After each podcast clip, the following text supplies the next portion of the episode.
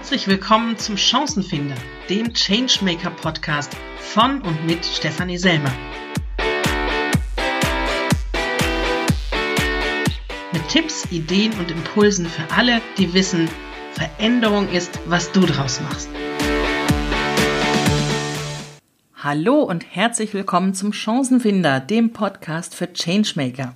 Und zwar mit der allerersten Folge für 2019 und auch wenn es jetzt schon Mitte Januar ist, möchte ich euch erst einmal ein frohes neues Jahr wünschen. Wir hören uns ja jetzt schließlich zum ersten Mal in diesem Jahr. Ich hoffe, ihr habt den Jahreswechsel gut überstanden und konntet euch auch ein bisschen entspannen und auch vorher die Weihnachtsfeiertage.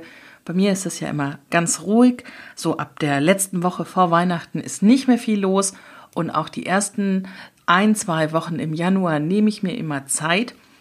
Und das ist auch heute das Thema, über das ich heute mit euch sprechen möchte wofür ich mir denn diese Zeit nehme, denn das ist es, was ich euch auch unbedingt raten möchte, das zum Anfang einer be bestimmten Periode zu machen. Und es bietet sich nun mal der Jahresanfang dazu an, nämlich für die Zieldefinition. Es lohnt sich also immer, sich seine Ziele zu überlegen, was möchte ich in einem bestimmten Zeitraum schaffen, was möchte ich erreicht haben. Und genau das habe ich auch gemacht und ich werde heute ein bisschen aus dem Nähkästchen plaudern und euch erzählen, wie ich denn bei sowas immer vorgehe. Aber weil das ja hier ein Podcast rund um Veränderungen ist, erzähle ich euch mal, welche Veränderungen ich denn in diesem Jahr überhaupt entgegensehe, was sehe ich denn schon ab, was denn anders sein wird als im letzten Jahr oder in den Jahren davor. Und da gibt es drei ganz große Veränderungen, drei große Pläne, die ich für dieses Jahr habe. Und den, von denen erzähle ich euch gerade mal. Zum einen ist es nämlich, dass ich mein Büro aufgeben möchte. Einige von euch wissen, ich habe vor einigen Jahren, als ich angefangen habe, mich selbstständig zu machen, ein Büro in der Aschaffenburger Innenstadt angemietet. Und ich muss sagen, ich mag dieses Büro wirklich gern. Das liegt mitten in der Fußgängerzone und trotzdem ist es ruhig, weil es so ein bisschen nach hinten rausgelegen ist. Man hat also nicht die Laufkundschaft da und man hat auch nicht dauernd die Leute vor der Tür stehen. Und trotzdem kann man alles ganz schnell erreichen. Es ist wirklich groß. Ich habe Platz für fünf Arbeitsplätze und äh, Fußbodenheizung, einen wunderschönen dunklen Laminatfußboden, eine Terrasse, auf der ich in der Sonne sitzen kann, wenn ich dann mal ein bisschen Pause machen will ein unglaublich gemütliches Sofa. Das ist äh, wirklich gefährlich, ein Büro mit einem Sofa zu haben, aber na gut, das ist ein anderes Thema. Also ich mag das wirklich gern, aber die Sache hat natürlich einen Haken. Zum einen habe ich ja auch zu Hause einen kleinen Arbeitsplatz, wo ich zwischendurch immer noch mal irgendwas machen kann. Und es passiert mir ständig, dass ich irgendwelche Sachen entweder zu Hause habe, die ich im Büro brauche, oder andersherum, dass ich Sachen im Büro habe, die ich dann eigentlich zu Hause noch mal bräuchte, die ich dann einfach liegen gelassen habe, die ich nicht mitschleppen möchte, weil sie einfach zu sperrig sind oder ähnliches. Und das ist etwas, was mich in meiner Arbeit wirklich sehr stört, wenn ich merke, ich will zu einem Kunden fahren, vielleicht auch recht spontan, weil der Termin noch nicht geplant war und dann brauche ich noch irgendwelche Materialien, die ich noch im Büro habe. Aber eigentlich würde ich direkt von zu Hause aus losfahren. Dann muss ich noch mal in die Innenstadt, muss noch mal ins Büro hüpfen und diese Sachen holen. Das hält mich oft ganz schön auf und kostet einfach unglaublich viel Zeit. Und zum anderen, ich habe ja gerade gesagt, ich habe da unglaublich viel Platz. Das sind fünf Arbeitsplätze. Ich selbst bin ja sowieso selten da. Ich bin ja viel bei Kunden unterwegs. Das heißt, ich könnte fünf Leute da sitzen haben, die irgendwelche Dinge erledigen. Und ich habe das auch versucht. Ich hatte tatsächlich Mitarbeiter auch in dem Büro sitzen, aber irgendwie hat es nicht so ganz gepasst. Und dann habe ich mit der Zeit umgeguckt und habe nach Leuten gesucht, die die Aufgaben erledigen können, die ich habe, zu denen ich nicht komme, zum Beispiel meine Buchhaltung oder eine, ein Teil der Pressearbeit, an meiner Webseite zu arbeiten. Also alles das, was nicht meine Kernkompetenz ist. Und ich habe diese Leute natürlich auch gefunden. Allerdings wohnen die nicht in Aschaffenburg oder in der Umgebung, sondern irgendwo auf der Welt. Und das heißt, wir arbeiten zusammen, aber nicht am gleichen Ort. Und damit ist der Gedanke langsam gereift und die Entscheidung ist jetzt getroffen, dass ich zur Mitte des Jahres mein Büro in Aschaffenburg aufgeben werde. Meine neue Adresse findet ihr dann natürlich auf der Webseite. Ich bin ja in der Nachbarstadt, also auch ganz einfach wiederzufinden. Eine andere große Veränderung, die wird eher im privaten Bereich auf mich zukommen, aber das wird natürlich auch einige Auswirkungen auf meine Arbeit haben. Mein Lebensgefährte wird nämlich in diesem Jahr mit seiner Dissertation fertig. Einige von euch wissen, mein Lebensgefährte promoviert momentan im Bereich Informatik. Ja, ich weiß, viele sagen, Familie Vollnerd lässt grüßen. Und in diesem Jahr wird er dann tatsächlich fertig und wird seine Dissertation abgeben, wird die verteidigen und sich dann einen anderen Job suchen. Und wahrscheinlich kennt jeder von euch das, dass man in, zwischen seiner Freizeit und seiner Arbeit immer wieder jonglieren muss, um überhaupt alle Dinge unter einen Hut zu kriegen. Aber ich muss sagen, ich freue mich sehr darauf, wenn hier so ein gewisses gesittetes ähm, Alltagsleben einkehrt und wir tatsächlich auch mal etwas planen können und nicht die ganze Zeit nur mit Arbeit vollstopfen. Das war in den letzten Jahren einfach zu viel und ich bin froh, wenn wir das so ein bisschen zurückfahren können. Und die letzte große Veränderung, die hat sich schon ereignet, nämlich in der ersten Januarwoche.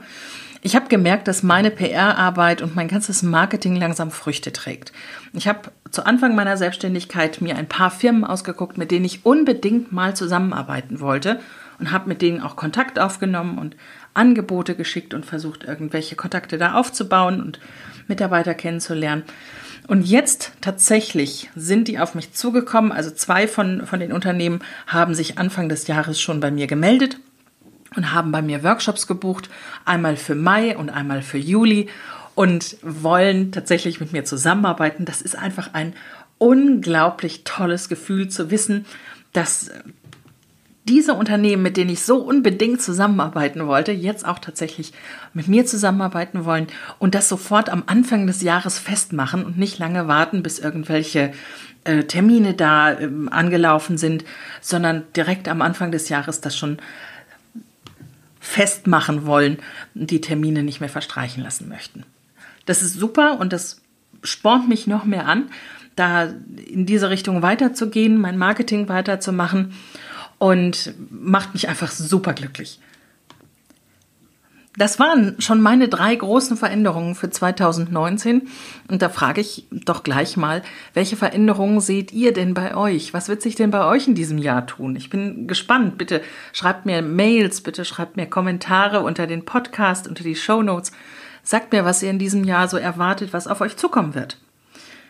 Und damit sind wir dann auch gleich bei dem Thema, nämlich bei den Zielen. Und mich fragte vor einiger Zeit eine Bekannte, die angestellt ist in einem Unternehmen, ob denn Zieldefinitionen nicht einfach etwas für Manager, für Unternehmer wären, ob denn auch einfache Mitarbeiter, in Anführungsstrichen, einfache Mitarbeiter Ziele setzen und die versuchen sollten zu verfolgen, denn sie fühlt sich eher als ein Instrument äh, bei der Zielerreichung des Unternehmers.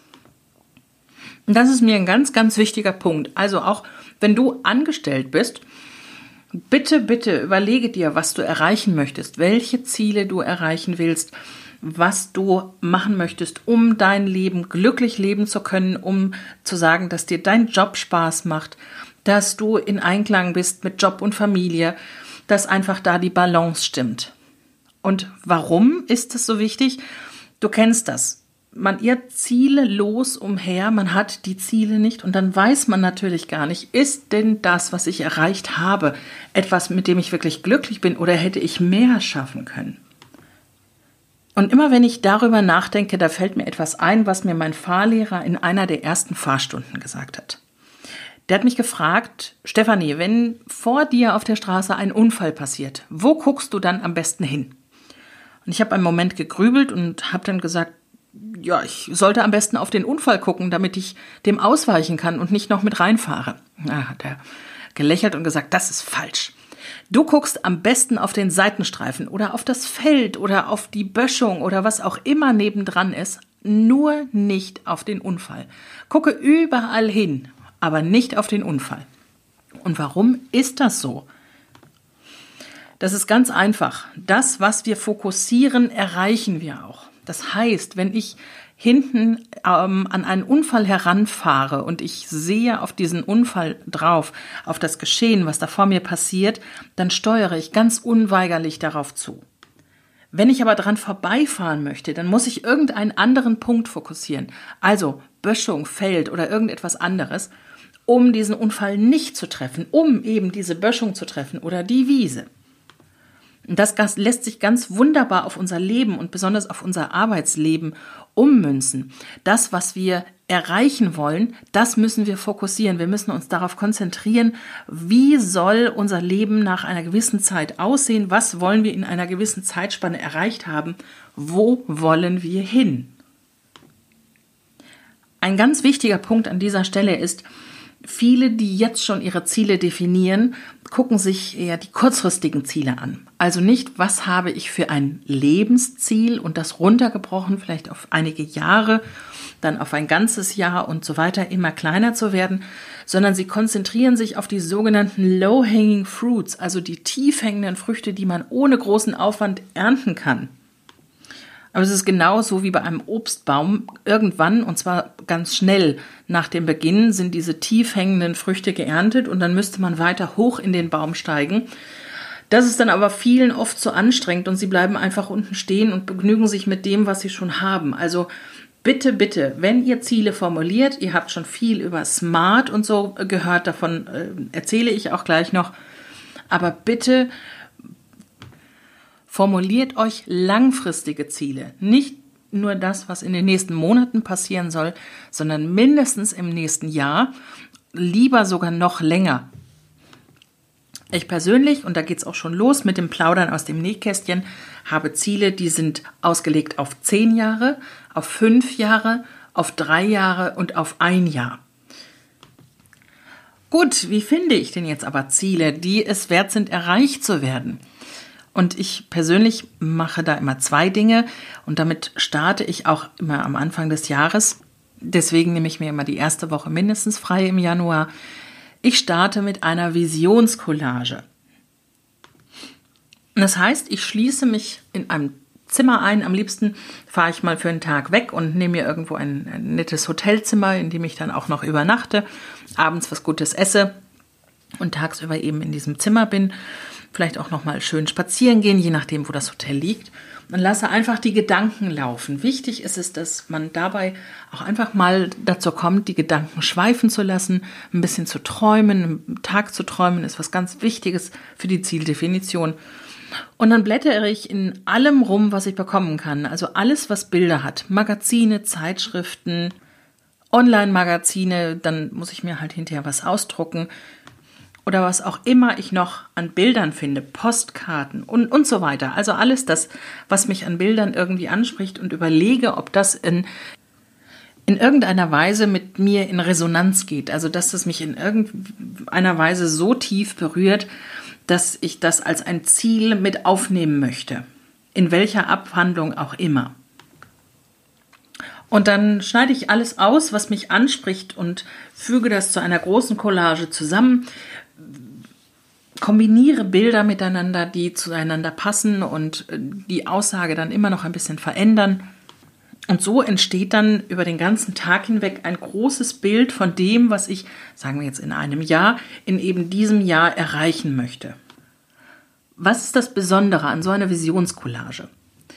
Man beschreibt da nichts mit Worten, sondern rein mit Bildern. Ihr wisst ja, ich bin ein großer Fan von Visualisierungen, von Bildern, von, vom Sprechen in Bildern, weil das einfach sehr viel mehr aussagt als das geschriebene oder gesprochene Wort. Es heißt ja nicht umsonst, ein Bild sagt mehr als tausend Worte.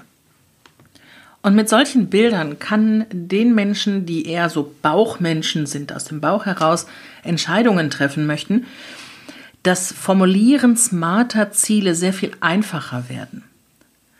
Ich habe schon gesagt, zu dem äh, Smart komme ich gleich noch, das erkläre ich gleich noch für die, die das noch nicht gehört haben. Aber vorab ein kleines Beispiel zu den Bildern. Mal angenommen, ihr wisst, in diesem Jahr wollt ihr euch ein neues Auto kaufen. Und ihr seid absolute Bauchmenschen, dann versucht ihr vielleicht zu sagen, ach, ich muss jetzt da ein bisschen faktisch an die Sache rangehen. Ich weiß also, das soll ein Gebrauchtwagen sein, der soll so und so alt höchstens sein, der soll noch so und so lange TÜV haben. Die und die Kilometerlaufleistung sollte er hinter sich haben, PS-Anzahl vielleicht noch so. Und das war's dann auch. Jetzt sucht ihr aber für eure Visionscollage nach einem passenden Bild dazu und schlagt die Zeitung auf, da ist dann das Bild von einem Volvo. Und das spricht euch jetzt nicht so an. Nee, ein Volvo sollte es eigentlich nicht sein. Also so wie der da steht, so kastenartig und hm, das ist nicht das Auto, was ihr euch wünscht. Das war jetzt in eurer Formulierung nicht drin, denn vielleicht passt auch das alles zu diesem Volvo, was ihr euch vorgestellt habt, an technischen Daten, den PS, dem TÜV, der Laufleistung. Aber trotzdem ist es der Volvo nicht. Und dann blättert ihr weiter und ihr findet einen Ford Mondeo. Und der spricht euch sofort an. Und das Bild nehmt ihr also in eure Visionskollage mit auf und wisst, in diese Richtung sollte es gehen. Es soll also nicht zwingend ein Ford Mondeo sein, aber ihr kennt natürlich den Unterschied und erkennt den auf dem Bild. Der Mondeo sieht so aus und der, äh, der Volvo im Gegensatz natürlich ganz anders. Ihr wisst also, in welche Richtung soll denn euer Auto gehen? Was soll es denn sein? Es ist also eine Unterstützung für die Formulierung der Ziele und ein, ein, sagen wir, ein Spielplatz für das Unterbewusste. Und dann kann das folgen, was ich gerade schon angesprochen habe, nämlich die Formulierung der Ziele. Und da sucht ihr euch am besten die Lebensbereiche raus, in denen ihr gerade etwas verändern möchtet, von denen ihr wisst, in denen möchtet ihr euch weiterentwickeln. Ich persönlich habe mir für dieses Jahr viel vorgenommen für die Bereiche berufliches, privates, Gesundheit und persönliche Entwicklung. Andere Bereiche wie zum Beispiel Spiritualität, die stehen bei mir momentan nicht so im Vordergrund. Das heißt nicht, dass sie komplett hinten rüberfallen, aber ich möchte da nicht so den Fokus drauf haben wie auf diesen Vieren. Und es kann natürlich auch sein, dass in den nächsten Jahren das Ganze im Berger Prinzip wieder nach vorne kommt, dass also dann mal diese vier, die ich gerade ähm, angesprochen habe, ein bisschen weiter zurückstehen und ich deswegen an andere wieder vorziehe und in anderen Bereichen mich weiterentwickeln will. Und ich definiere mir einmal Jahresziele, also ein großes Ziel für jeden dieser Bereiche, was ich am Ende des Jahres erreicht haben möchte. Wie soll es denn dann sein? Und darauf basierend dann einzelne Monatsziele, also runtergebrochen auf zwölf Schritte. Was möchte ich denn in jedem Monat erreichen? Und daraus kann ich natürlich einzelne Wochenziele oder tägliche Aufgaben ableiten. Und das macht für mich persönlich das Ganze sehr attraktiv, weil ich den Überblick habe, was kann ich denn in einer gewissen Zeit schaffen. Ich habe nicht diese große Welle vor mir, so wie das Jahresziel nun mal ist, etwas, was so weit entfernt ist, einmal von der Zeit und dann auch von dem äh, Arbeitsaufwand, von der Zielerreichung her, ist es noch so weit weg von dem Ist-Zustand, wie es heute ist. Und ich kann das also runterbrechen auf 365 kleine Häppchen, die ich jeden Tag abarbeite. Und natürlich sieht jedes dieser kleinen Häppchen sehr viel kleiner aus, aber auch in kleinen Schritten komme ich zum Ziel. Und das ist ja der Sinn der Sache, übers ganze Jahr hinweg etwas zu tun, immer wieder kontinuierlich und nicht einmal im Jahr ganz viel zu machen und diese große Welle in Angriff zu nehmen. Und jetzt noch für alle die, die von SMART noch nichts gehört haben. SMART ist ein Akronym und es steht für die verschiedenen Bereiche, wie denn ein Ziel formuliert sein sollte. Nämlich S wie spezifisch. Ich sollte also genau erklären können mit meiner Zieldefinition, was ich denn erreichen will. Dann steht das M für messbar. Und damit beschreibe ich in der Zieldefinition, woran ich denn erkenne, ob ich dieses Ziel auch erreicht habe. Zahlen, Daten, Fakten können da helfen. Das A steht wahlweise für aktionsorientiert und oder attraktiv. Natürlich sollte ein Ziel attraktiv sein. Ich möchte das erreichen, möchte das schaffen. Ich möchte nicht etwas vermeiden. Und es sollte so formuliert sein, dass ich weiß, ich muss etwas dafür zu, tun. Also um meine Ziele zu erreichen, warte ich natürlich nicht, bis andere etwas tun, sondern ich muss selbst ins Handeln kommen. R steht für realistisch. Es muss natürlich ein Ziel sein, das ich in der angegebenen Zeit auch tatsächlich erreichen kann. Auch wenn es viele gibt, die sagen, man soll sich zu hohe Ziele setzen, hilft das natürlich nicht, wenn der gesunde Menschenverstand dagegen spricht. Und sie sollten T terminiert sein. In diesem Fall jetzt auf das Ende des Jahres. Was möchte ich am 31.12.2019 erreicht haben? Aber natürlich auch für Monatsziele oder auch für alle anderen muss ich mir einen Termin setzen, wann soll es denn soweit sein, damit ich nicht ewig im Kreis renne und mir überlege, welche Schritte könnte ich denn noch angehen. Und damit habe ich euch schon alles erzählt, was ich am Anfang eines Jahres immer mache, was ich auch jedem Angestellten, jedem Unternehmer, jedem Selbstständigen und auch natürlich jedem in Veränderungsprozessen raten möchte. Bitte, bitte Plant eure Ziele, definiert eure Ziele, schreibt sie auf, macht euch Bilder, was auch immer euch helfen kann, um diese Ziele auch zu erreichen. Ihr müsst sie vor Augen haben und ihr müsst sie immer wieder finden können und immer wieder in der gleichen Formulierung sehen. Damit verabschiede ich mich, freue mich auf die nächste Woche und wünsche euch noch eine schöne Zeit. Bis bald.